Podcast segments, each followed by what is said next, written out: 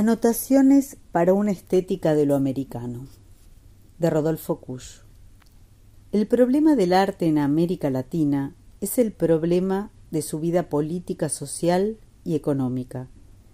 Se trata de la misma alternancia amarga entre luz y sombra, la misma reversión de lo que nos parece real y firme y nos infunde placer por el sentimiento de lo tenebroso y una realidad amorfa y sombría. Detrás del formalismo elegante de Mitre, la fealdad heroica del Martín Fierro. El arte americano es dual, bifronte con dos caras, que mantienen entre sí un abismo similar a la oposición maldita entre Dios y el diablo. Y es que hay una angustia original que sostiene lo perfecto y suprime lo imperfecto, y que regula las apetencias de tal modo que lo sombrío y tenebroso sea desplazado a un segundo plano.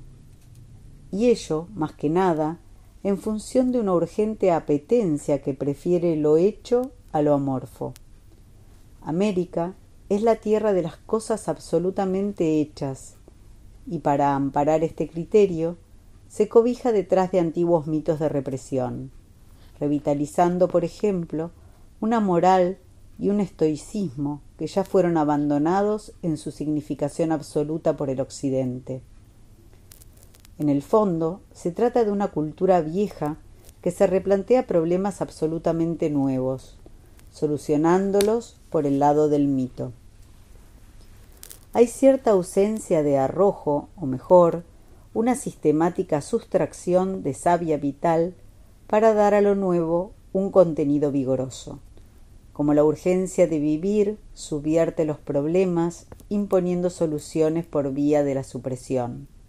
Se suprime, en todos los casos, lo realmente vital. Y lo realmente vital se halla por debajo de lo social por una suerte de proceso de amparo que asume el grupo social medio, subvirtiendo lo vital a las formas logradas o adquiridas. El miedo de vivir lo paraliza todo, y más aún el miedo de vivir lo americano. De esta manera, el verdadero sentido de la moralidad media o del arte medio consiste, antes que en un arte o en una moral, en un simple canon que subsume a la verdadera vida. Cualquier estructura buscada por nosotros busca el refugio ante la vida.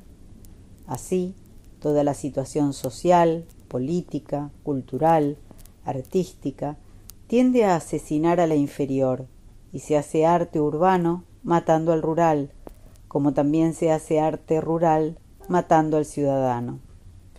El arte surge así de un miedo original que cuestiona a Amorfo su falta de forma.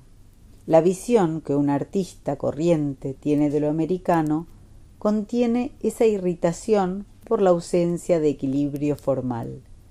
Se refugia de inmediato en esa predisposición colectiva al estrato, a lo formal, a lo estable, llevado por una especie de pánico de que lo que está abajo pudiera destruirlo de arriba. Y en el caso de rozar algo muy hondo que penetre en lo americano, el artista o el escritor tienden sobre esa hondura un barroco conceptual sutilmente entretejido para cerrar toda posibilidad de visión o de resquicio hacia lo viviente. De ahí que se mienta, porque esa es la ley se miente siendo federal y también se miente siendo unitario. En la esencia misma de esa actividad mentirosa yace un acto de conjuración de aquel espanto original de no saber para qué se escribe, se lucha, se enseña o se vive aquí en América.